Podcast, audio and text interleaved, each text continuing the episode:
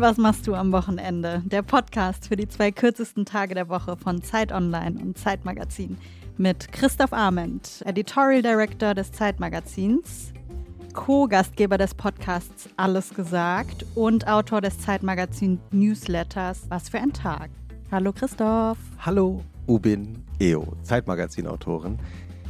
Dozentin für kreatives Schreiben an der Hochschule für Gestaltung in Offenbach. Das liebe ich immer, wenn ich das sagen darf, als Studienabbrecher.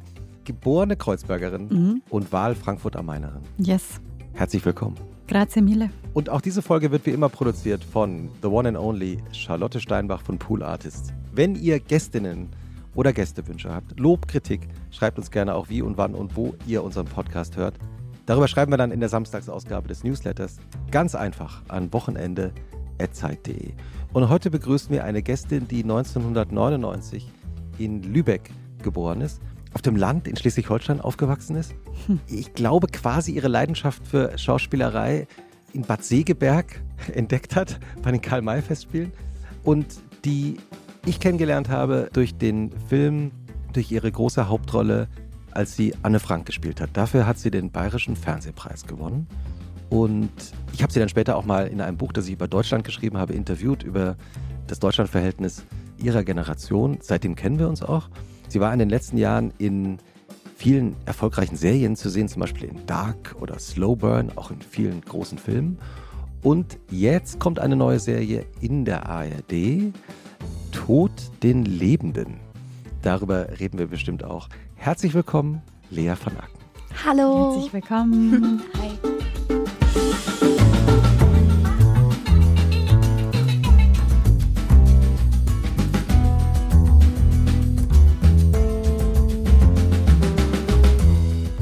Und wie jede Folge geht auch diese Folge los mit der knallharten Recherche von Ubin Eo, die dir jetzt gleich vortragen wird, wie dein Wochenende aussieht.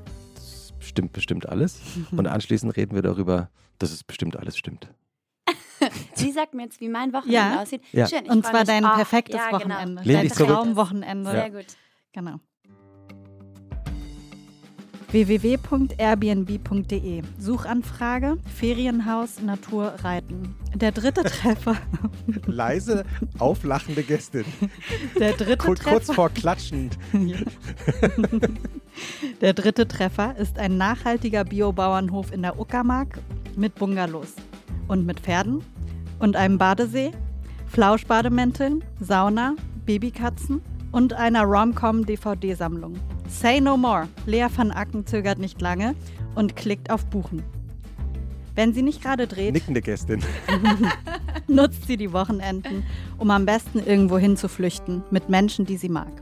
Hier wird alles genau durchgeplant. Von den Bahntickets bis zu den Proviantstühlchen hat Lea van Acken das Orgazepter in der Hand. Freitagnachmittag geht's Sich los. vor Lachen schüttelnde Gästin.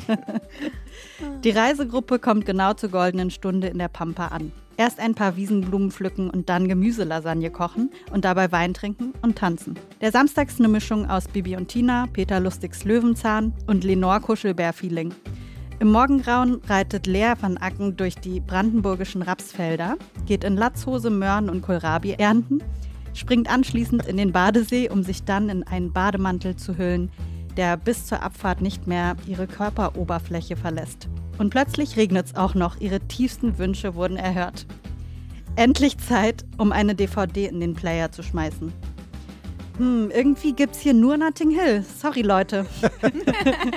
Während die restliche Reisegruppe sich augenverdrehend abwendet, klebt Lea van Acken am Fernseher und lacht alleine über Hugh Grants Mitbewohner Spike, der statt Joghurt Mayonnaise futtert.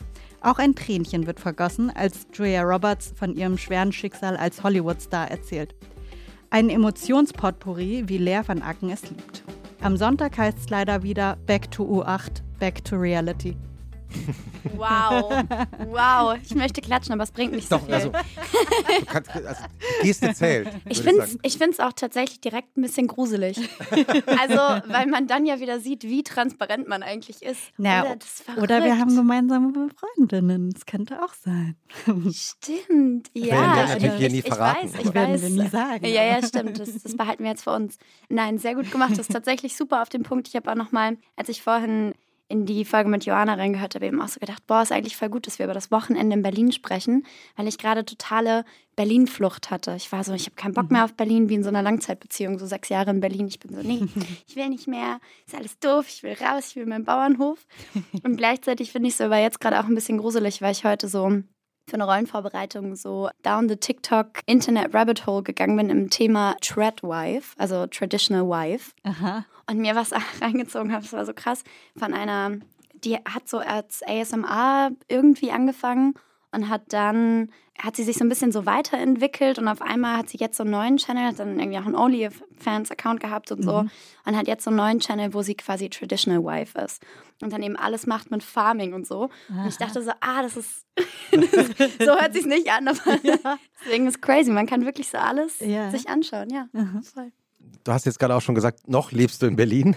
Ja, nein, ich auch noch ein bisschen hier. Also, ich meine, der Podcast wird ja in Berlin aufgenommen, aber man muss ja Berlin auch nicht immer mögen. Berlin tut ja auch manchmal was, dass man es nicht so mag. Mhm. Ja, ich glaube, ich hatte irgendwie so ein bisschen einfach so wie so Überfluss so an Reizen, die man hat. Und dann Ja. glaube ich, ich habe schon auch so gemerkt, dass in Berlin einfach so zugenommen hat, dass noch mehr Menschen auf der Straße sind, kam mir so vor in diesem Jahr. Mhm. Und das hat mir irgendwie schon so ein bisschen zugesetzt. Und dann war ich so, oh, warum ist man eigentlich in der Stadt? Warum können ich alle meine Freunde nicht auf dem Bauernhof wohnen? genau so. Und dann gleichzeitig liebe ich das dann halt auch. Und auch so in einer anderen Stadt, weil ich dann, ich war letztes Jahr in London und war so, ja, London ist auch viel cooler, aber es ist auch ungerecht. weil es ist so, man ist dann einmal in London Ja. und geht dann halt auch die ganze Zeit zu Fuß und ist so super so entspannt und so, wenn ich in Berlin halt nur O8 fahre, dann muss ich mich auch nicht wundern. Weil du gerade schon Bauernhof gesagt hast, du bist ja auf dem Land aufgewachsen in Schleswig-Holstein. Wie waren denn so die Wochenenden deiner Kindheit? Oh, wenn ich das so am Wochenenden, nee, das kann ich natürlich gut dran, weil ich hatte ja noch Schule. Am Wochenende, glaube ich, konnte ich einfach den ganzen Tag nur draußen sein. Das war halt so am besten. Also wirklich irgendwie, weiß ich nicht, reiten und wow. ja, einfach irgendwie im Garten sein, spielen. Ich bin ganz, ganz viel geklettert mit meinem kleinen Bruder. Also wer, ich weiß noch so richtig doll. Wir hatten einmal so einen Moment, da ist so, war so ein Riesensturm in einem Wald, sind super viele Bäume umgefallen. Dann war das wie so ein, wie so ein wilder Abenteuerspielplatz und dann haben wir gespielt. Wir haben auch immer viel Filme geguckt. Und ich glaube, meine Liebe für Regen kommt auch von da, weil ich finde, wenn es so auf dem Land regnet Ja. und man ist so zu Hause und die Fenster sind offen und man riecht so das gute Gras und dann sitzt man so drin und kriegt so einen Kakao von Mama und darf so einen Film gucken und es ist so voll gemütlich und man kann so spät ins Bett gehen, weil man, weil es Samstag ist Ja. und man noch nicht aufstehen muss wegen Schule. Deswegen kommt das, glaube ich, so ein bisschen, das, das kickt, das ist so, das hat man im Schauspiel auch. Es gibt so Sensory Memory, mit der man manchmal arbeitet, dass man so sich an Gerüche und sowas erinnert und dann an Situationen und dann kann man sich so in dieses Gefühlsding wieder reinsetzen. Ja. Und ich glaube, das ist so Regen bei mir irgendwie. Ah. Das heißt, deine Eltern haben viele Filme zu Hause geschaut. Mhm. Und Ja. hast du da früh Lieblingsfilme entdeckt? Ja, mein absoluter Lieblingsfilm ist Ein Herz und eine Krone. Also, und so Audrey Hepburn ganz viel geguckt irgendwie. Und Marilyn Monroe-Filme, aber auch so James Bond einmal komplett durch. Die ganze Sammlung zu Hause. Oder die zwei, daran kann ich mich auch noch erinnern. Das Ah, ist, mit Roger Moore. Ja, genau. Und wie hieß der andere nochmal? Tony Curtis? War das Tony Mhm, Curtis? Ja, ja. ne? Und das ist halt so ein bisschen so Old Gangster. Man sucht Sachen raus, Ja. Dinge. Und ja, damit bin ich so ein bisschen groß geworden. Die zwei ist wirklich eine kuriose Serie. Ja. Ewig nicht dran gedacht. Und wenn ich das richtig erinnere, ist es eben so, es war so eine normale Krimiserie aus England, eben mit Roger Moore, Tony Curtis, Roger Moore vor James Bond.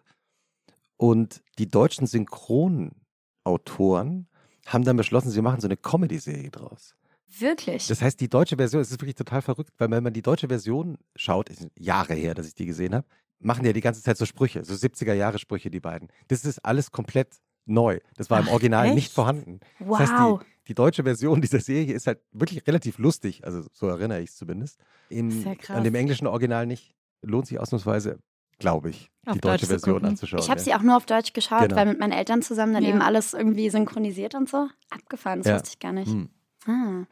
Wenn du jetzt in Berlin bist und Mhm. ein ganz normales Wochenende hast und nicht arbeiten musst, wann geht das Wochenende für dich los?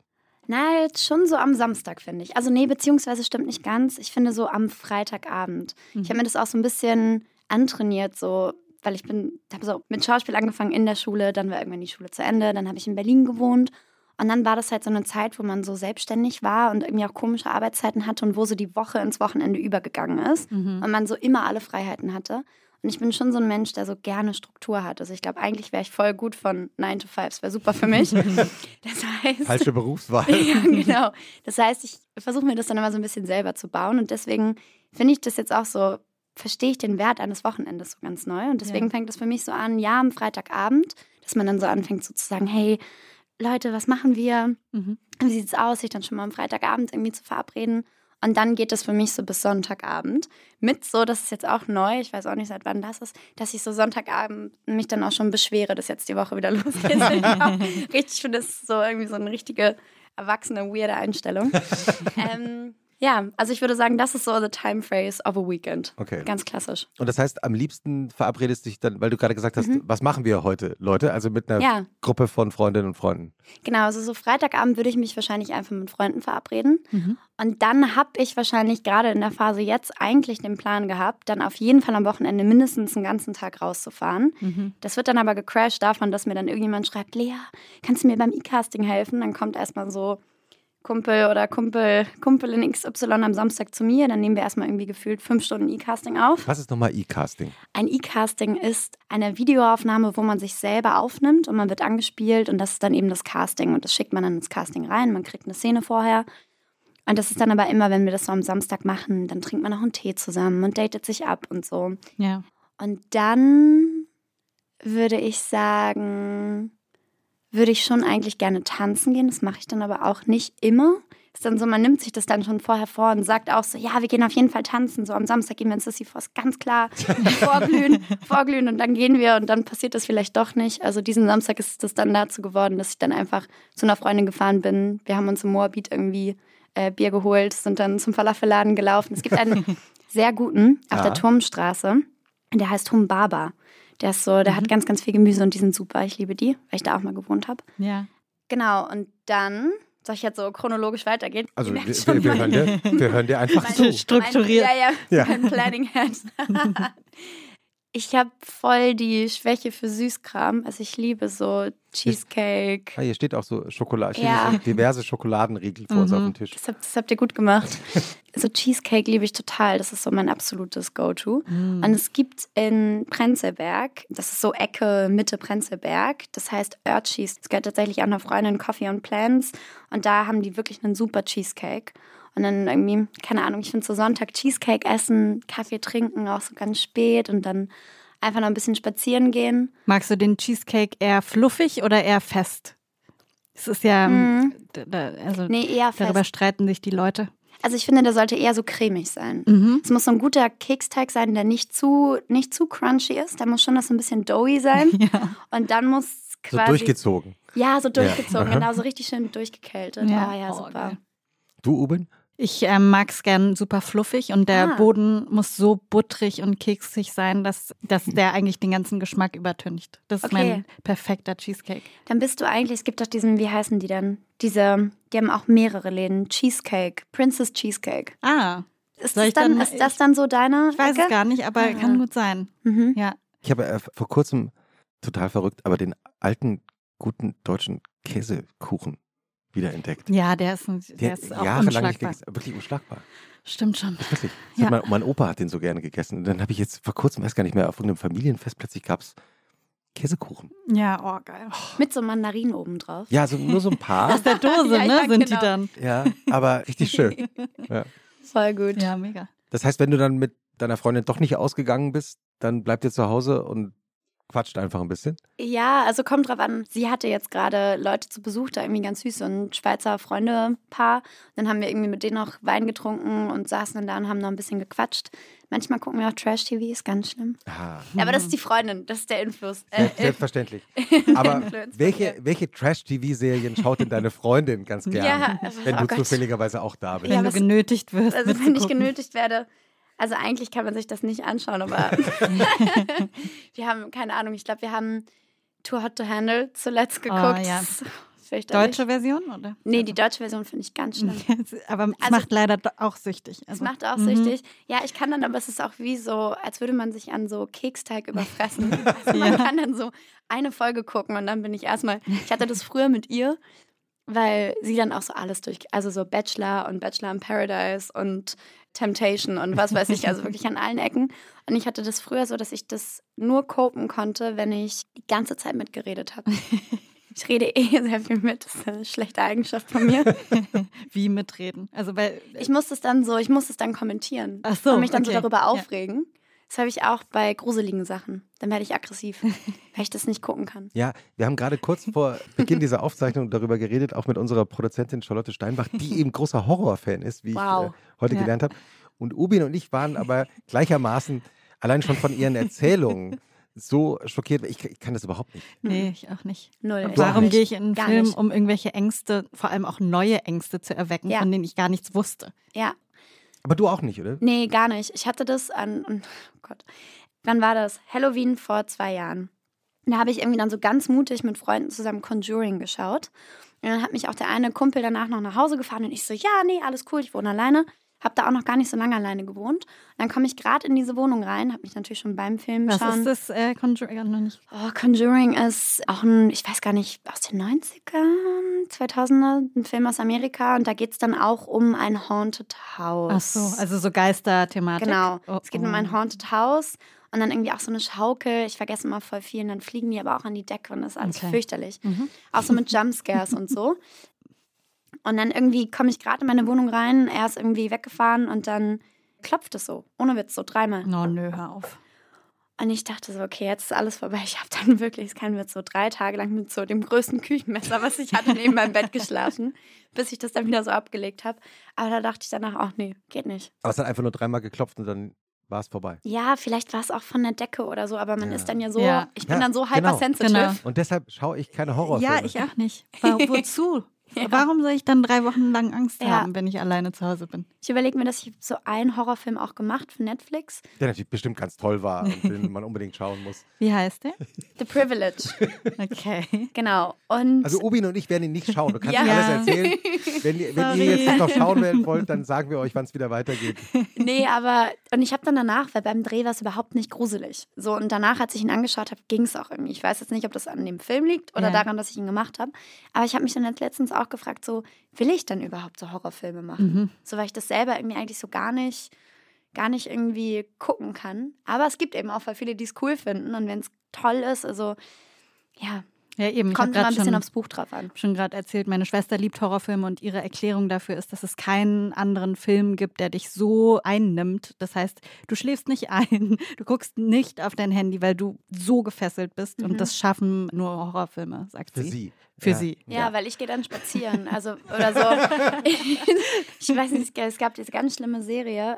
Oh, wer hat da mitgespielt? Nicht Sienna Miller. Nee, das war auch so eine, eine auf Netflix und das war so Don't, nee, irgendwas mit Don't Look Out oder. Don't, don't Look Up? Nee, Nee, nee, nee, das ist der Ja. Film. Ah, damn, jetzt komme ich nicht drauf. Aber das war halt auch so aus so ein Haunted House und dann Ach so, irgendwie so ein Creep. Und Ciao. ich war einfach, ich war so sauer die ganze Zeit und ich gehe dann einfach. Ich gehe dann einfach in die Küche und lasse es dann. Ja. Ich kann das nicht. Ja. Wann wachst du normalerweise dann an einem Samstagmorgen auf? Mm, Ich schlafe dann schon länger. Das habe ich mir antrainiert. Schon so bis 10. Ah, wow. Ja, das ist auch neu für mich. Und äh, wachst du dann so um sieben mal kurz auf und drehst die dann noch auf die andere Seite? Also der berühmte Mhm. zweite Schlaf ist auch ein roter Faden, der sich durch diesen Podcast Das stimmt, zieht. ja. Dass, dass das alle haben. Ich habe es seit neuestem ganz oft irgendwie um 5 Uhr und ich habe das mal gegoogelt Mhm. nach der chinesischen Organuhr und so. Da hat nämlich quasi jedes Organ so seine Zeit. Um 5 Uhr ist ganz oft Leber. Krass. Und dann frage ich mich so, okay, was habe ich denn getan? Ich habe es nicht gesoffen irgendwie gestern Abend. Obwohl doch, ich habe tatsächlich, ist kein Joke, wenn ich trinke, zum Beispiel am Freitag, ich bin jetzt mit Freunden irgendwie unterwegs und wir haben getrunken, Ja. dann wache ich am nächsten Tag auf jeden Fall das erste Mal zwischen fünf und sechs auf. Ach. Und dann auf jeden Fall auch so, dass ich aufstehen muss, weil ich so wach bin. Und dann bin ich natürlich irgendwann komplett fertig, weil ich einen leichten Kater habe und dann muss ich nochmal schlafen. Aber das ist so ganz spannend. Ja. Das heißt, wenn du normalerweise aufwachst, dann um zehn. Mhm. Ich glaube, jetzt sitzen ganz viele zu Hause und denken, oh Gott, einmal bis zehn durchschlafen. Ja, es ist vielleicht nicht ganz durchgeschlafen. Also schon auch so nochmal aufwachen Ja. und Ja, so. liegen bleiben. Ja, liegen bleiben. Stimmt, so liegen bleiben. Was machst du dann als erstes? Als erstes, eigentlich möchte ich super oft dann schon gerne nochmal am Samstag Sport machen. Ich mag gerne so Morgensport. Aber das schaffe ich dann auch nicht immer. so, dafür muss ich mich tatsächlich so eigentlich verabreden und sagen, wir gehen jetzt bouldern. Am Samstag, so keine Ahnung, um zwölf. Mhm. Dann würde ich tatsächlich so frühstücken. Dann würde ich so ganz gemütlich irgendwie loslaufen. Dann wahrscheinlich in der Boulderhalle erstmal einen Kaffee trinken und dann so Sport machen. Und dann fühlt sich das super an. Weil dann hat man so wie was geschafft fürs Wochenende, so an mhm. Sport. Und dann brauche ich das auch nicht mehr. Was gibt es zum Frühstück? Zum Frühstück, ich bin leider nicht so eine Süßfrühstückerin. Ich mag gerne so einfach tatsächlich Brot und ich mag sehr gerne rote Beete Aufstrich oder so Avocado, irgendwie sowas. Oder halt so richtig hardcore direkt Cheesecake. Das ist dann so Sonntag. dann skippe ich Frühstück und esse dann als erstes Cheesecake. Und nach dem Sport, wie geht es dann weiter? Oh, es ist super unterschiedlich. Also jetzt zum Beispiel am Samstag, was habe ich da gemacht? Da war ich, da bin ich sehr früh aufgewacht um 8.30 Uhr, weil ich mit dem Kind von einer Freundin auf den Spielplatz gegangen bin. Mhm. Und wir waren so in der Nähe von Hohenschönhausen. Und das war sehr, sehr schön. Und dann haben wir irgendwie so bis zwölf gechillt und gespielt und die ganze Zeit gesnackt. Und dann habe ich danach E-Casting gemacht. Genau, und dann bin ich zu der Freundin gefahren. Aber es ist halt so jedes Mal so super unterschiedlich. Ja. E-Casting scheint mir doch irgendwie so ein Trend aus der Pandemie auch zu sein. Kann mhm. das sein? Ja, es gab schon davor, aber E-Casting ist natürlich, spart super viel Geld. Für die also, Produktionsfirmen. Genau, mhm. dadurch, dass du halt nirgendwo mehr hin musst, du mhm. musst keinen Raum mieten. Also das ist halt einfach ein viel, viel weniger Aufwand. Du kannst dir natürlich auch viel, viel mehr Leute anschauen. Und es ist durch Corona natürlich mehr geworden, weil da durfte ja auch niemand ins Studio. Aber ich stelle mir das so naiv vor, dass es doch irgendwie kompliziert ist, wenn man zu Hause ist, da wo man immer ist, und dann soll man jetzt irgendwie eine, keine Ahnung, verrückte Rolle spielen. Ja, meine Nachbarn haben auch schon einiges gedacht. Also jetzt am Samstag, am Samstag war es auch die ganze Zeit so, da ging es um Zweiter, Zweiter Weltkrieg auch und um einen Soldaten und er hat auch die ganze Zeit so irgendwelche Sachen so durch die Gegend gerufen und zum Glück wiederholt man das dann ja, sodass meine Nachbarn wissen, okay, also entweder da hat jemand irgendwie so ein Problem und aber so. Nee, die ist Schauspielerin. Die Schauspielerin passt schon. Ja, ich, auf der einen Seite mag ich das total gerne, wenn man auch so sich selber mal directen kann. Das ist irgendwie auch mhm. ein schöner Aspekt. Und ich finde es auch spannend, dass man, deswegen mache ich das auch voll gerne mit Freunden zusammen, weil man auch was lernt. Auf der anderen Seite ist es halt manchmal auch so ein bisschen unorganisch. Also dann gibt es so Szenen, wo du kämpfen musst oder dich umarmen musst mhm. und nur du bist im Bild und das ist dann irgendwie auch ja. komisch. Also ich finde es so voll beides. Aber du hast halt mehrere Versuche da, ne? Und ja. beim richtigen Casting, wenn du ja. in den Raum gehst, ah ja, hast du Punkt. so nur einen mhm. One-Shot. Stimmt. Ja. ja. Hast du Angst vor Castings, also so vor echten Castings? Bist du da aufgeregt? Nee. Also aufgeregt schon, teilweise kommt drauf an. Doch, bin ich jedes Mal ein bisschen. Also die mhm. Grundspannung gehört dazu. Aber Angst irgendwie nicht. Ich glaube, das ist so ein bisschen durch die Jahre gekommen, wenn man Sachen öfter macht, dass ja. man so ein bisschen so merkt, okay, irgendwas kann nicht ganz falsch sein, sonst würde ich das nicht immer wieder machen. Und weil es auch so oft Spaß macht einfach. Und hier, also es ist aber auch was Deutsches. Ich glaube, im Ausland bin oder wäre ich tatsächlich auch ein bisschen aufgeregter, weil in Deutschland sind alle mal super süß. Mhm. Man hat so Zeit, man kommt so an und die sind so, ja komm, möchte erstmal was trinken. Dann kennt man sich schon. Es fühlt sich halt immer so wie so ein Wohnzimmer an, so ein bisschen. Und so, was ich aus England oder Amerika kenne, ist halt wirklich so, du kommst rein, lieferst ab und da ist was anderes. Okay. Also da bist du schon so ein bisschen so, okay, jetzt muss es in dieser mhm. Sekunde funktionieren. Mhm. Wann hast du eigentlich gemerkt, dass du gerne spielen würdest, also Schauspielen? Mm, naja, so mit zwölf ungefähr, als ich so kein Mai gemacht habe. Da im Bad Segeberg Freilufttheater. Mhm. Ich wollte vorher mal Tierärztin werden und dann hat mir das irgendwie voll Spaß gemacht. Und dann als Kind ist es eben relativ easy, in Agenturen zu kommen. Und dann habe ich so ein Casting gemacht für eine Agentur und dann habe ich meinen ersten Film gemacht, Kreuzweg. Und dann habe ich irgendwie gemerkt, okay, ist voll super, ich will das weitermachen. Und es ist einfach so ein Geschenk gewesen, dass du plötzlich gemerkt hast, ich kann das. Mhm. Nee. also ich glaube, es hat eher so angefangen, dass ich wusste, also ich habe eben immer viel Filme geschaut mit meinen Eltern, irgendwie, ich will das ausprobieren. Und dann so richtig, ich kann, das hat sich erst so durch die ersten Drehs entwickelt. Und ich weiß noch, bei Anne Frank war das auch super gruselig für mich, weil das war der erste Film, wo ich so Szenen hatte. Und weil bei Kreuzweg war das eher wie so ein Kammerspiel, so ein Theaterstück, weil wir haben eine Szene an einem Tag gedreht mit einer festen Kamera mhm. und haben das vorher geprobt. Und dann bei Anne Frank musste ich auf einmal so wechseln. Am Vormittag mochte ich Peter, am Nachmittag mochte ich ihn nicht mehr und da habe ich das Gefühl, da war ich echt gechallenged. Krass. Wie alt warst du da, als du Anne Frank gedreht da hast? Da war ich 15, mhm. 15, 16. Mhm. Und dann ist man ja auch irgendwie so ein Teenie und mhm. fragt sich eh so ganz viele Dinge. Und danach habe ich dann aber so ein bisschen, glaube ich, Ruhe bekommen, war so, nee, das funktioniert schon alles, es geht schon, ich kann das. Mhm. So. Und die Wochenenden zu Hause bei deinen Eltern in wenn du noch zur Schule gegangen bist? Also abgesehen davon, dass es schön war, im Trockenen zu sein, wenn es geregnet hat. Hattet ihr so Wochenendroutinen? Routinen? Ja, wir haben immer zusammen gefrühstückt. Also Mhm. Frühstück ist so voll Mhm. die Institution zu Hause bei meinen Eltern und allgemein zusammen essen. Also darauf haben die mal ganz großen Wert gelegt, wenn wir irgendwie draußen waren oder so, dass man immer zusammen isst. Und Frühstück eben auch so wirklich ausartend. Auch meistens erst so um 11, 12 und dann noch so tausend Sachen. So, da träume ich zu Hause immer. Ich bin dann immer so ganz minimalistisch. Bei meinen Eltern ist dann immer Hardcore. Und dann schon, dass man so, wir haben dann meistens auch Samstag oder Sonntag einen Film zusammen geguckt. Meine Mama ist auch ganz viel mit uns, hat dann immer so Ausflüge gemacht, wenn sie dann irgendwie ans Meer gefahren wäre, es nur 20 Minuten von uns weg war. Oder einen Hansapark, das will ich bald mal wieder machen. In Was den Freizeitpark. was ist das Tolle am Hansapark? Hattest du einen Lieblings, einen Lieblingsort im Hansapark? Ja, die Wasserbahn. Aha. Ich liebe Wasserbahn. Ich finde es so cool, aber auch die, die so richtig steil gehen. Oh Gott, oh Wo, Gott. wo kurz gruselig ist. Ich weiß nicht, ob ich das jetzt immer noch so gut könnte, aber früher fand ich das Man wird super. halt komplett nass, ne? ja, ach, Achso, du magst Wasser. ich mag Wasser. Ja, Okay. ich bin ein Fisch. Aber wenn du sagst, du bist so 20 Minuten entfernt vom Meer aufgewachsen, Mhm. vermisst du denn das Meer? Ja, schon. Ich habe die letzten Jahre so ein bisschen auch die Berge lieben gelernt Mhm.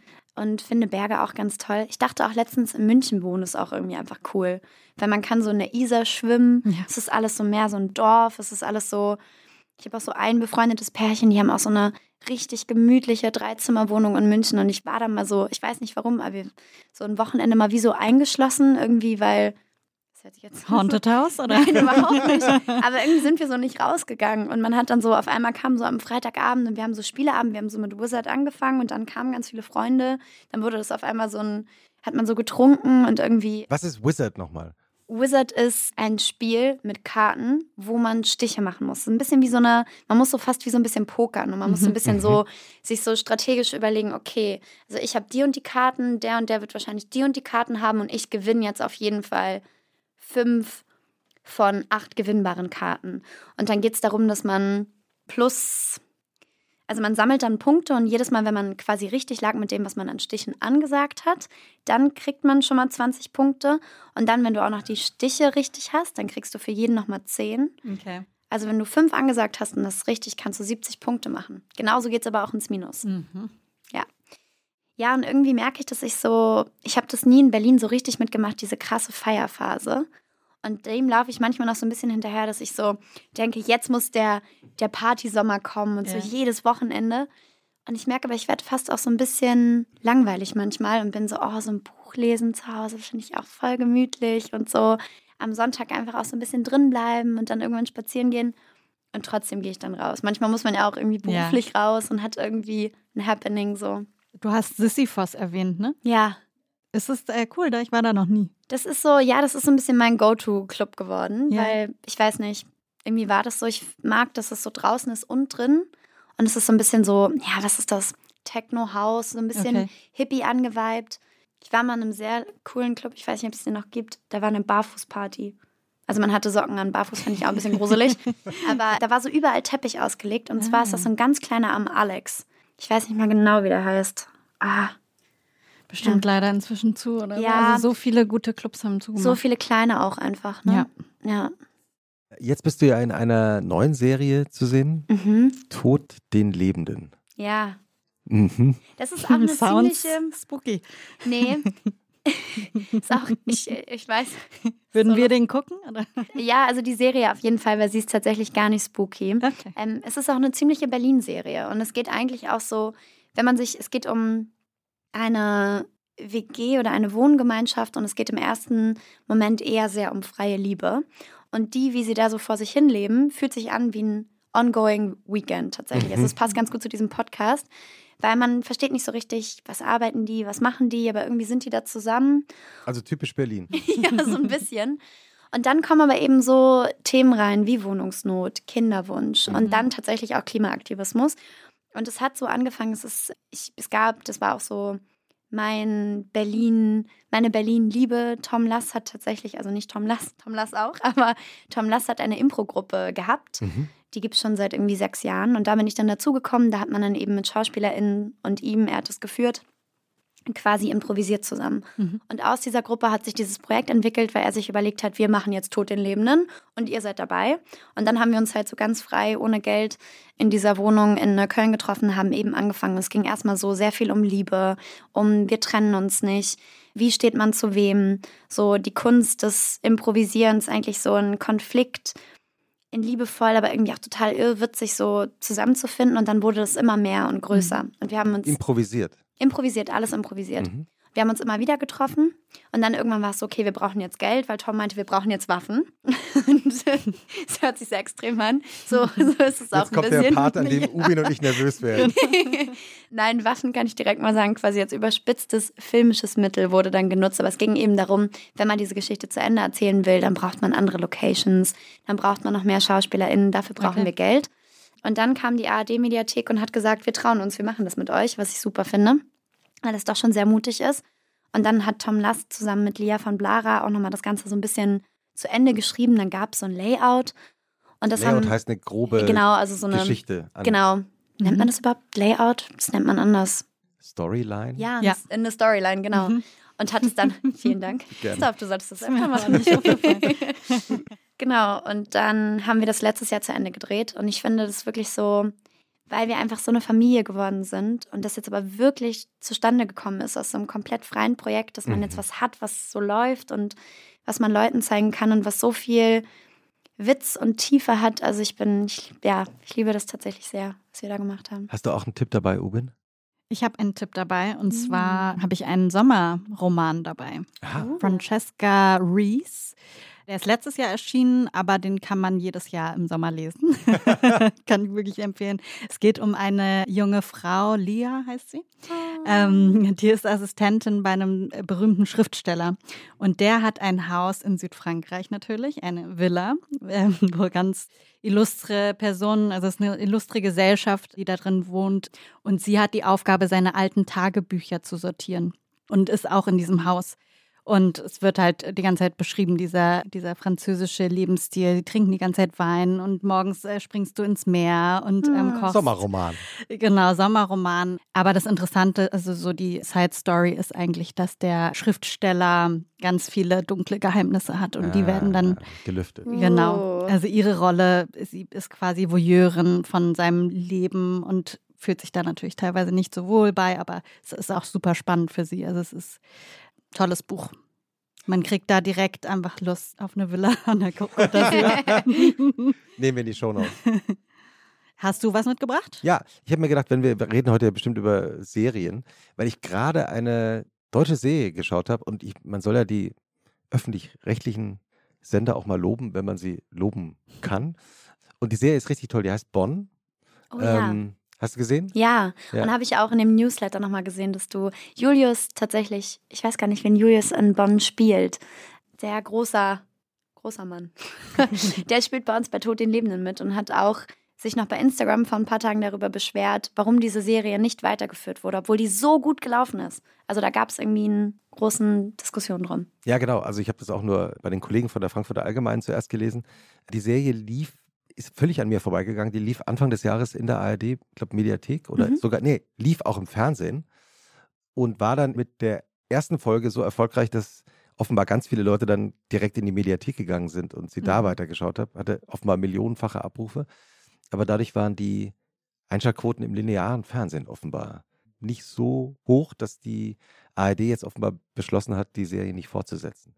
Und die ist aber jetzt auf Netflix zu sehen, da habe ich sie gerade Ach, geschaut. krass. Und die Serie heißt Bonn, weil es geht tatsächlich um Bonn, also die damalige Bundeshauptstadt der Bundesrepublik und erzählt die Geschichte vom Aufbau der konkurrierenden Geheimdienste nach dem Zweiten Weltkrieg. Mit jungen Schauspielerinnen und Schauspielern, die so die neue Generation repräsentieren und den älteren Martin Wuttke spielt den Gründer des BND, Martin Gehlen. Und ist wirklich richtig toll. Es sind sechs Folgen, kann man sich wahnsinnig gut anschauen. Und genau, wie du schon gesagt hast, Lea, oder? Das, die Hoffnung wäre natürlich, dass es jetzt doch fortgesetzt wird oder vielleicht springt ja sogar Netflix ein. Also das wäre jetzt mein Tipp zum Schauen. Ist in der ARD-Mediathek eben nicht mehr zu sehen, aber eben auf Netflix. Ah. Wenn du dann am Sonntagmorgen aufwachst, Mhm. was machst du dann als erstes? Am Sonntagmorgen, ich versuche das habe ich mal irgendwo gelesen, dass man, wenn man zum Beispiel gerade so ein kreatives Projekt hatte, das kannst du wahrscheinlich mhm. kurz sagen, irgendwas schreiben möchte oder so, dass man das direkt als allererstes macht. Und ich versuche mhm. das immer in der Woche, weil ich merke, so in der Woche habe ich manchmal schon so diesen, ah, ich muss jetzt losrennen Druck. Mhm. Das habe ich am Sonntag nicht so. Und ich versuche dann manchmal, weil ich auch so bildlich träume, quasi erstmal so mich so sanft aufzuwecken, mich manchmal sogar noch zu erinnern, was ich träume. Und dann quasi erstmal irgendwas zu schreiben. Und das ist so, das mache ich jetzt noch gar nicht so lange, aber es ist voll schön. Mhm. Ich habe dann so richtig das Gefühl, so man kriegt so ein, man wird irgendwie so, ja, so mitgenommen. So. Ja. Morning Pages. Yes. Ja, so, genau. Und dann würde ich eben mich langsam mal bewegen, mich mal kurz aufmachen und dann wahrscheinlich, wie ich vorhin schon so gesagt habe, also irgendwie probieren, mit jemandem noch einen Kaffee trinken zu gehen und Cheesecake zu essen und dann einfach so den Sonntag hinplätschern zu lassen. Wir hatten letztens so, ich auch mit einer Gruppe von Freunden, dass man sich das mal überlegt, dass wir Sushi-Sonntag machen tatsächlich, Aha. weil ich liebe Sushi. Und dass man sich dann abends trifft und irgendwie was zusammen schaut. Wir wollten letztens anfangen zu gucken und haben es dann nach Folge 1 gelassen, aber da habe ich mich auch ein bisschen Kritik beeinflussen lassen. Und zwar die Serie mit Lily Rose Depp auf HBO. Mm. Mhm.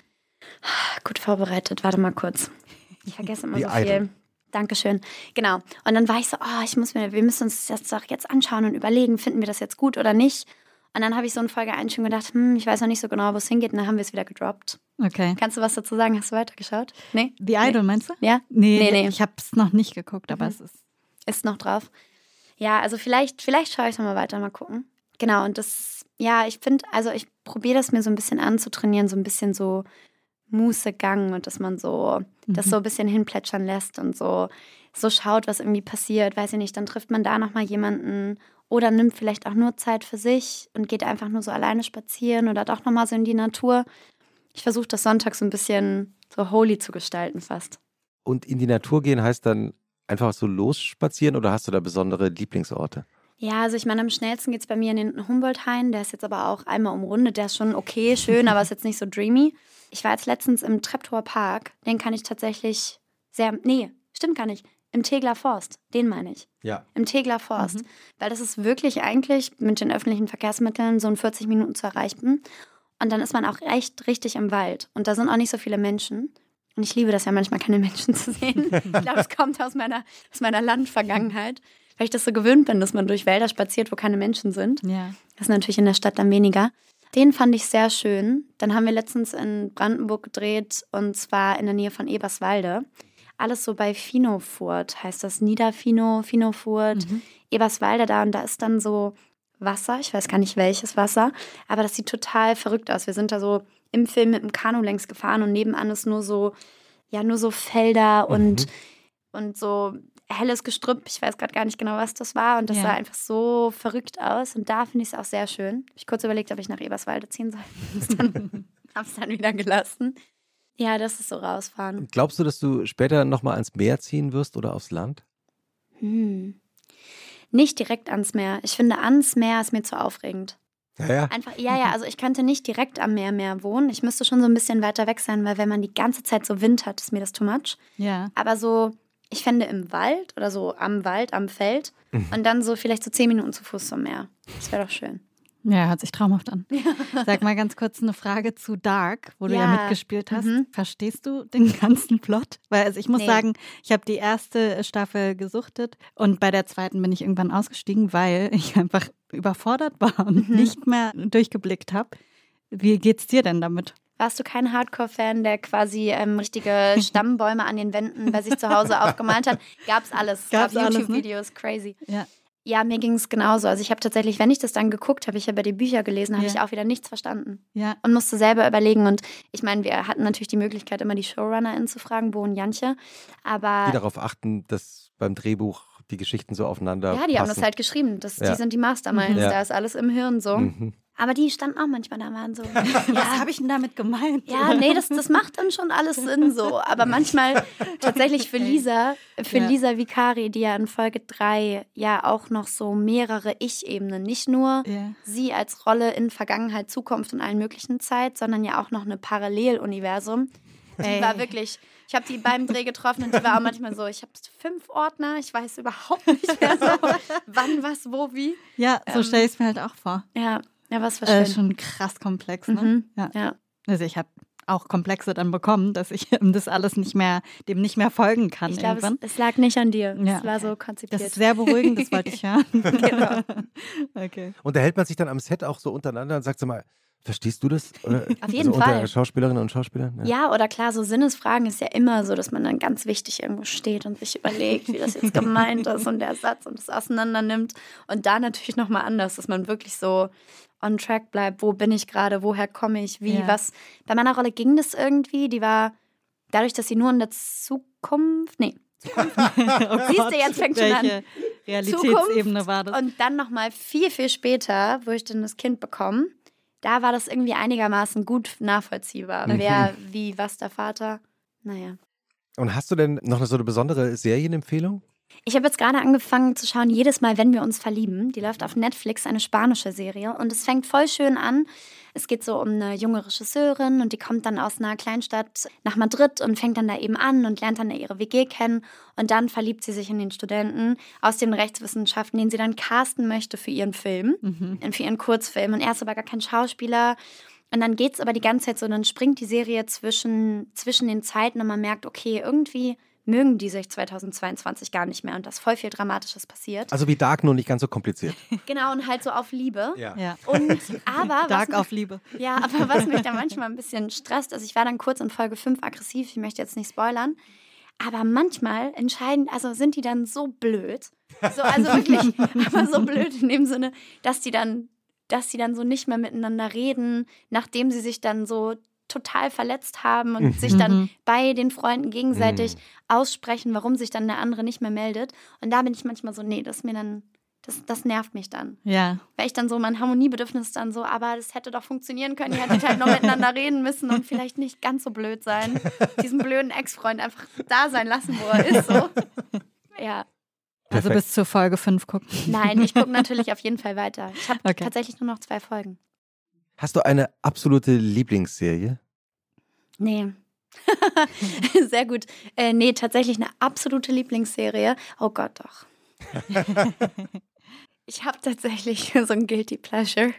Und zwar ist das Doctor's Diary. Das ist eigentlich schon total. Aus den 90ern? Ja, ja, ist es aus den 90ern? Nee, aus den 2000ern. Oder 2000? Ja, kann Doctor's, sein. Doctor's Diary ist tatsächlich eine Deutsche. Das hat auch unsere liebe Annika Decker zusammengeschrieben mit Bora Daktekin. Ja, doch. Haben die das Annika Decker, die auch schon hier zu Gast war im Wochenende. Ja, das haben die Mhm. zusammengeschrieben mit Florian David Fitz Mhm. und Der den Doktor spielt. der den Doktor In spielt. den Dunkle erinnere. Ja, Ja, genau. natürlich. Und das habe ich tatsächlich früher total gesuchtet und das war dann so ein bisschen so, immer wenn ich krank war, ich war irgendwann, was hatte ich denn mal, pfeifersches Drüsenfieber vor ein paar Jahren nochmal oder so und da habe ich das dann auch komplett nochmal durchgeguckt und eine Freundin von mir, das ist auch so der Guilty Pleasure und das ist immer so ein The Backhead, also das kann man dann nochmal gucken. Ist jetzt meine Lieblingsserie. Ist ich aber, weiß auch, es nicht. ist aber auch schön, so alte Serien aus der eigenen Kindheit Ja, oder Jugend nochmal zu schauen. Total. um sich davon überraschen zu lassen. Ich habe, weil du das jetzt gerade von Doctor's Diary erzählt hast, in der RTL Plus App habe ich jetzt gerade vor ein paar Wochen entdeckt, laufen die ersten Staffeln von Beverly Hills 90210. Oh. Ja, das war ja so meine Teenager-Serie, so aus den 90ern. Mhm. Und ich habe dann die erste Folge habe ich mir jetzt nochmal angeschaut, weil ich dachte, ah, okay, ich will einfach mal wissen, was haben wir damals eigentlich geschaut? ja. Und was ich komplett vergessen hatte, also das sind ja so reiche Kinder, die in Beverly Hills aufwachsen, da auf die Highschool gehen. Und die Serie beginnt eben damit, dass Brandon und seine Schwester, die ziehen, ich glaube, aus Minnesota, also aus der Provinz nach Los Angeles. Und die haben auch nicht so viel Geld und kommen halt dann in diese reichen Welt rein. Und die Serie ist ja, wenn ich mich richtig erinnere, so von Anfang der 90er. Mhm. Und was ich komplett vergessen hatte, also wie gesagt, Anfang der 90er. In der ersten Folge erzählt eine der reichen Töchter, kommen dann alle nach der Sommerpause wieder zur Schule zurück, dass sie den Sommer total gut genutzt hat. Und dann sagen ihre Freunde, ja, hast du es denn endlich gemacht? Sie, ja, ja, schaut mal meine neue Nase. Oh Gott. Wirklich? Wow. Ja, Anfang Wow. der 90er. In der Schule aber. Ja, also, also, Naja, also erzählen halt in der Highschool darüber. Wahnsinn. Und wenn man sich das heute anschaut, ist es auch ein Zeitdokument. Es wirkt im ersten Moment so ein bisschen unschuldig, Mhm. aber dann dachte ich auch so, ach krass. So, Nicht gut gealtert. den, oder? nein, nee, also ich meine einfach, dass in den frühen 90ern dann plötzlich in Amerika schon Teenager dann, also von reichen Eltern, sich irgendwie haben die Nase Mhm. korrigieren lassen. Mhm. Und ich habe das überhaupt nicht in Erinnerung gehabt. Ich habe das total vergessen. Ja, also bei Doctor's Diary sieht man dann auch so, an manchen Ecken ist man auch so, oh ja, das ist dann halt schon doch Mhm. so Ja. sehr der Mann und sie ist so. Und dann wird sie die ganze Zeit, das finde ich tatsächlich voll, also so im Nachhinein, wird die ganze Zeit gesagt, ja, sie ist ja so dick und sie sieht traumhaft aus. Und das ist so, das ist schon ein sehr großes Topic dieser ganzen Serie, was ich dann doch, wenn ich mir das jetzt so kritischer angucken würde, problematisch finde. Ja, wie sagt man, so ist es dann einfach eine andere Zeit gewesen. Mhm. Damals Ja. war es halt einfach so, ne? Ja, das ist bei mir Gilmore Girls, diese Ja. Guilty Pleasure-Serie. Ja. Sehr gut. Man kann da schon Sachen, also Dialoge mitsprechen. Ja, ja, ne? auf jeden Fall, klar. Nur dann ist es wirklich dein eigenes Guilty Pleasure, wenn Ja. du es mitsprechen kannst. Stimmt. Mitsprechen ist das ja, Kriterium. Auf jeden Fall. Und warum ist es bei dir Gilmore Girls? Weil man irgendwie mit denen aufgewachsen ist. Es kam immer auf Vox nach der Schule, Mhm. weiß ich noch. Und meine Schwester und ich haben uns Käsenudeln dazu gemacht Oh, und ähm, ja. waren so ungefähr in Rorys Alter, also von einer der Hauptpersonen. Und ja, man hat das Gefühl, die sind so, die ist so meine Cousine einfach. Und Mhm. deswegen, deswegen, also es ist einfach so vertraut und dieses super idyllische Dorf, in dem die leben, Stars Hollow. Man, ja, ist dann komplett in dieser Märchenwelt gefangen und kennt einfach diese ganzen Jungs-Stories auch und hat dann einen Favoriten, also Jess in dem Fall. Keinen Fall Dean. ja, aber da gibt es, glaube ich, echt viele Leute. Gilmore Girls ist so das Guilty Pleasure. Oder Sex and the City. Ja. Das Ja. ist spannend, ne? Gibt es jetzt so Serien, die das in der Ebene, in der Jetztzeit auf so einen Status schaffen? Also ich meine auch so Friends von damals. Mhm. Ich weiß nicht, ich habe so letztes Jahr während des Drehs bei Netflix Superstore ganz viel geguckt, weil das so, das ist auch so eine, ja, eine Sitcom, da geht's, das spielt halt die ganze Zeit in einem Supermarkt. Mhm. Das ist schon sehr witzig und so. Gibt es auch eine deutsche Adaption, ne? Ja, stimmt, genau, Ja. Discounter. Ja, ja, klar. Stimmt. Lustig, habe ich nie drüber nachgedacht. Ja, Das ist auch lustig. Ja, ist sehr lustig, die beiden. Genau, und aber ich frage mich, also dadurch, dass alles so schnell geht und dass wir so übersättigt sind, Mhm. schaffen das, habe ich das Gefühl, Serien und Filme teilweise gar nicht auf so einen Kultstatus. Mhm. Oder kommt mir das nur so vor? Das werden wir dann in zehn Jahren sehen. Ja, ich, stimmt. Ne? Das könnte sein. Ja, Aber es ist eine gute Frage eigentlich, Ja. dadurch, dass es so viele Produktionen gibt und wie wir auch schon gerade drüber gesprochen haben, dass man auch, obwohl man, wenn man sich für Serien interessiert, einfach manche einfach verpasst. Mhm. voll. Also Total. und weil nicht drüber gesprochen wird und dann Ja. stehen die da in der Mediathek oder auf Netflix oder Amazon und verschwinden auch schon Ja. wieder, ne? Schon verrückt irgendwie. Ja. ne? Das ist ein bisschen schade. Das wünsche ich mir auch manchmal bei Musik. Also ich habe relativ viele Freunde, die Musik machen und so. Und deswegen verstehe ich irgendwie die Branche mehr und auch so, okay, wie verdienen die überhaupt Geld? So mit Spotify und den ganzen Kram. Das ist auch Mhm. ein Riesenthema. Nicht. Nicht, Kann man, genau. ich, Mhm. äh, nur kurz mit antworten. Spotify nicht, sondern Mhm. eben die Ja. Konzerte. Ich gehe gerne auf Konzerte. Also das ist auf jeden Fall was Schönes, finde ich, was man auch gut am Wochenende machen kann. Neben Kino, Theater vielleicht. Nee, aber dass man halt früher so, ich bin so, meine Mutter ist so voll der Queen-Fan und das war dann halt so, die hat es dann so voll gefeiert. Und ich meine, früher war das dann ja auch so, dass man so eine Identität auch damit hatte mit Musik. Man hat sich dann so angezogen irgendwie. Mhm. Sie hat so gesagt, meine Mutter fand es ganz schlimm in der Schule. Da war Modern Talking. Und sie war so voll gegen Modern Talking. Klar, wenn sie Und dann ist man- Queen-Fan war. Genau, und dann ist man aber auch von Partys gegangen, wenn das gespielt wurde. ja. klar. Also da war das dann halt so eine andere Identität irgendwie. Und ich habe das Gefühl so, ich weiß nicht, ich habe dann auch Künstler, wo ich dann das ganze Album durchhöre, aber irgendwie geht das alles so viel schneller. Ich Mhm. krieg dann direkt den nächsten und Ja. dann geht es wieder fast verloren. Also ich versuche mir jeden das. Freitag einfach neue Songs gedroppt werden. Ja, und ist man verrückt. kommt nicht hinterher. Man ne? kommt nicht ja. hinterher. Naja, das Verrückte ist, dass früher die wahrscheinlich auch veröffentlicht wurden, aber heute kann man sie halt alle mit einem Klick Ja. hören. Mhm.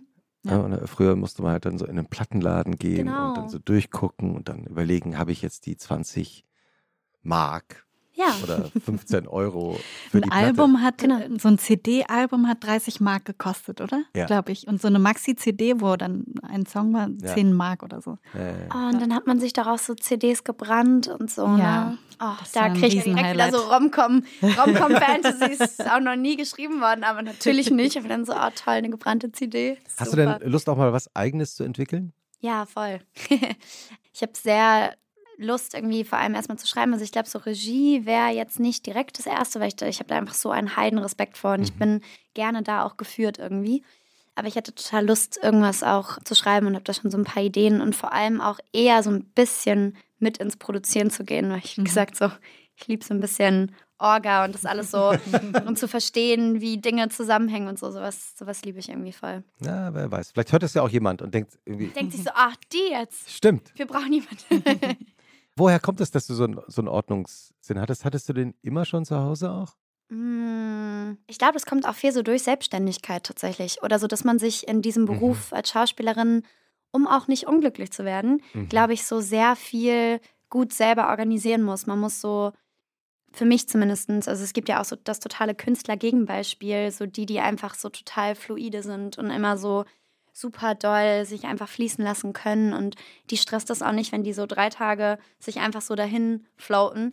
Mich stresst das halt voll. Ja. Und ich habe dann eben so gemerkt, ah, mir hilft es, wenn ich so verstehe, was brauche ich, was tut mir gut, wie, wie gehe ich damit um, okay, damit ich produktiv bin. Und daraus, glaube ich, hat sich das so ein bisschen entwickelt. Und dann habe ich so angefangen, ah ja, stimmt. Man muss auch irgendwie anfangen, sich mit Finanzen auseinanderzusetzen und mit Steuern. Da habe ich übrigens was Spannendes zu gelesen, dass jetzt gerade ganz viel auch darüber gesprochen wird und auch schon in manchen Schulen in Deutschland so Fächer wie Finanzen, Mhm. Glück, ähm, Klima, was noch, ja, eben solche Fächer so mehr, Ja. mehr Aufsehen bekommen, dass man wirklich so überlegen sollte, so Fächer, die einen aufs Leben vorbereiten. Mhm. Oh, sowas finde ich auch toll. Finde ich voll sinnvoll. Ja, Finanzen und Steuern. Ja. Bereitet einen Niemand man vor. drauf Niemand. vor. Genau, ja. Wie Und man das so klug und das machen heißt, du könnte. hast, du hast dann irgendwann angefangen, dich für all diese Themen zu interessieren, weil du gedacht hast, ich muss das alles wissen, ich muss das alles für mich strukturiert haben. Ja, und auch wenn man dann ja teilweise, wenn man jetzt gerade nicht dreht, auch so die, die Zeit hat, sich irgendwie zu überlegen, so womit verbringe ich jetzt meine Zeit? Mhm. Also was, was mache ich jetzt? Und ich merke dann, ich brauche schon, ich kann nicht so gut nur zu Hause sein und mich in irgendwas so reinfriemeln. Da werde ich dann so, werde ich dann auch zu floaty irgendwie. Aber so, wenn ich das dosiert gut nur an einem Vormittag mache und dann so am Nachmittag irgendwie schon wieder weiß, wohin mit mir und ab nach draußen in die Welt, dann kann ich das ganz gut. Und letztes Jahr habe ich irgendwie, glaube ich, fing das so an, dass ich so Finanzen und Steuern und so Altersvorsorge voll spannend fand. Gleichzeitig dann die ganze Zeit mich mit Klima auseinandergesetzt habe und irgendwie unserem System und mir dann so dachte, ach ja, wer weiß mit denen, ob ich überhaupt noch Rente ausgezahlt bekomme und so dann das Gegenbeispiel der Generation. Aber Altersvorsorge ist ja ein gutes Thema. Also ich meine, dass Ja, du dich so voll. früh dafür interessierst Ja. Mhm. und es auch selber anpackst, weil viele in Mhm. dem Alter das ja irgendwie noch so wegschieben. Ja, dann hat man trotzdem immer das Gefühl, man macht alles falsch, so gefühlt. Mhm. Dann, ich weiß nicht, ich bin schon relativ lange, es gibt so Pensionskasse Rundfunk, da zahlt man dann immer, wenn man, ich bin ja als Schauspielerin angestellt Mhm. und dann zahle ich quasi von dem, was ich bekomme, 4% und die Pensionskasse Rundfunk zahlt wie ein Arbeitgeber auch nochmal 4%. Ah, okay. Und dann habe ich irgendwie auch mal so einen Rentenbescheid bekommen vor, ich glaube, wann war das? Anfang diesen Jahres. Und dann stand da irgendwie auch so drin, ja, sie kriegen dann 2065, weil ich eben noch nicht so lange einzahle, so 1,98 ausgezahlt. So ungefähr. Und dann war ich so, ja, nee, super. Also es fühlt sich total gut an. Ja, das ist schon funny, wenn man so anfängt, sich damit auseinanderzusetzen. Aber macht total Sinn, dass es in der Schule mal Ja. Fach wird. Also wirklich. Ja. Niemand bereitet einen darauf vor. Oder eben auch so, da habe ich dann auch gelesen, weil mich ja eben auch so die ganze Klimathematik so total interessiert. Und da meinte dann, ich weiß leider nicht mehr, wer das gesagt hat, aber meinte irgendwie auch eine, ich glaube, Sozialforscherin oder so, meinte, dass sie aber glaubt, dass das Thema lieber so Querschnittsfläche sein sollte Mhm. in jedem Fach tatsächlich. Also, dass man das nicht nur so als einzelnes Fach, sondern dass man dann in Mathe Mhm. berechnet, wie groß ist mein ökologischer Fußabdruck oder Ja. Wie investiere ich jetzt zum Beispiel nachhaltig Geld eben also was. Ah, da kann ich auch eine Empfehlung rausgeben. Ich habe das Buch oder gibt es auch als Komplettlesung auf Spotify Pantopia. Da geht es tatsächlich um eine KI, die, also eine, ja, eine KI, wie nennt man das, wenn die wirklich eine Person, nein, also keine Person, aber eben so ihr eigenes Bewusstsein bekommt, dann ist es immer noch eine KI. Ja, Eine ich, starke ich, KI, sagen es, die es, immer. Gibt es ja noch nicht, aber Ja. ähm, also ich glaube, Ja. Dann ist ein In dem Mensch Buch halt. schon. Ja, ja, genau. In dem Buch wird es dann eben eine starke KI und Okay. die, es geht dann sehr viel um dieses Entwickler-Duo, die diese KI entwickeln und die sind eigentlich in so einem Investmentfonds drin und sollen in einem Wettbewerb eine KI entwickeln, die eben toll investiert und die kriegt dann aber eben ihr eigenes Bewusstsein und dann Ah. machen sie was mit dieser KI und dann ist es aber tatsächlich so, dass die am Ende sich darum kümmert, dass die Welt klimafreundlich wird und das ist halt voll spannend. Also es ist super spannend. Ich Mhm. höre das jetzt immer so nebenbei und ja, jetzt gerade, also ich bin noch nicht ganz durch und ich will nicht spoilern, deswegen kann ich nicht weiterreden. Aber es ist, äh, ich kann es empfehlen. Phantopia. Pantopia. Pantopia. Pantopia. Nehmen wir in die Shownotes. Ja. Und das Buch Utopien für Realisten von Rutger Brenkmann. Ich weiß nicht. Holländischer Autor. Ja. Ja. Ist er? Ja. Und da, okay, danke dir. Bitte. Danke dafür. Und da geht es eben so ein bisschen so darum, also der Untertitel ist dann so, äh, wir sind bereit für die 15-Stunden-Woche und bedingungsloses Grundeinkommen. Mhm. Und ich finde so dieses ganze Konstrukt von Utopien super spannend. Also Mhm. gerade auch so vielleicht Ja. im Schreibprozess, dass man sich auch manchmal einfach so nicht beschränkt, sondern einfach mal so losschreibt und sich so wirklich, ohne direkt schon so ein Nein drauf zu setzen, so zu schreiben, wie wäre dann das perfekte Berlin für mich mit so bepflanzten Dächern und Mhm. also so, ich finde es Ja. irgendwie voll wichtig, dass man dafür in all den ganzen Schreckensnachrichten Mhm. auch so einen Platz einräumt, weil ich glaube, dass Mhm. das entfacht so eine Energie von Hoffnung und man kann irgendwie was machen und dann wird eh ganz viel auf dem Weg nicht funktionieren, aber dass man erstmal sich so diesen Raum lässt, diesen kreativen Mhm. Raum. Sehr schöner Aufruf am Ende unserer Folge, oder? Total. Ja. Wir, äh, wir haben ja immer Platz eine. für Utopien. Ja, absolut. Wir haben ja immer eine Schlussfrage, Ubin. Ja, liebe Lea, bist du ready? Ich bin ready. Okay. Was findest du emotional schwieriger zu ertragen? Den Sonntagnachmittag oder den Montagmorgen? Sonntagnachmittag. Warum? Warum? Ich weiß nicht, weil es sich dann manchmal so wie so ein Abschied anfühlt Ja. von so der Woche. Und ich finde auch, weil ich schon ein sehr geselliger Mensch bin, finde ich, ist so Sonntagnachmittag die perfekte Zeit für so Melancholie und dass man sich manchmal so weirdly abgetrennt von der Welt fühlt und Mhm. von Menschen. Mhm. Ich trainiere das dann manchmal so extra, so nein, ich mache das heute so allein. Und wenn ich mich so mit einem Film oder einer Serie in den Space bringe, dann kann ich das auch gut aushalten. Aber manchmal fühle ich mich dann kurz so wie abgetrennt und am Mhm. Montagmorgen bin ich dann meistens schon so, okay, jetzt geht's los. Ready? Da geht die Struktur los ja, dann. genau, da geht die Struktur los. Ja. Aber es ist auch irgendwie was Schönes. Ja. Ja, es hat so voll beides. Aber ich finde, ich kriege auch immer am Sonntagnachmittag, Abend so Anrufe von FreundInnen, die zum Beispiel gerade getrennt sind. Mhm. Und es ist immer Sonntagabend kickt's. Ah, Also okay. das ist so voll das Sonntagabend-Ding so. Und hast du dann immer einen guten Ratschlag? Ja, atmen, ablenken, essen. Ich liebe Essen. Vegan. Stimmt, Ähm, atmen, ablenken, essen. Das ist auf jeden Fall schon mal eine Ja. Grundlage für Ich bin dann immer so, ich bin so Leben. voll äh, pragmatisch veranlagt. Und dann natürlich nehme das dann auch super gerne auseinander. Ich gehe dann so mit ins Kleinste und was ist so, ja, und woher kommt vielleicht das, warum du dich so fühlst, aber Mhm. warum ist es jetzt auch gut, so dass es so ist? Und ich mag dann auch so positive Dinge mit so auf den Weg geben. Okay, was machen wir denn jetzt dagegen? Und ich habe zum Beispiel mal bei Liebeskummer ist mein Lifehack. Als ich ganz schlimm mal Liebeskummer hatte, habe ich eine Zeit lang im Tierheim geholfen. Und ich schwöre, das hat mich gerettet. Ach echt? Ja, Ah. weil ich halt so meine ganze Liebe, die dann so über war, so katalysieren konnte auf diese kleinen Wesen, die halt alle, ich war dann bei den Katzen, ähm, hast du schon sehr gut vorgetragen, die voll die Liebe brauchten und es war super. Also das ist mein, mein Lifehack. Toll. Tiere. Perfekter Super. Lifehack zum Schluss. Sehr gut. ja. Vielen Dank, dass du da warst. Dankeschön. Lea van Acken und schönes Wochenende. Schönes Wochenende. Danke.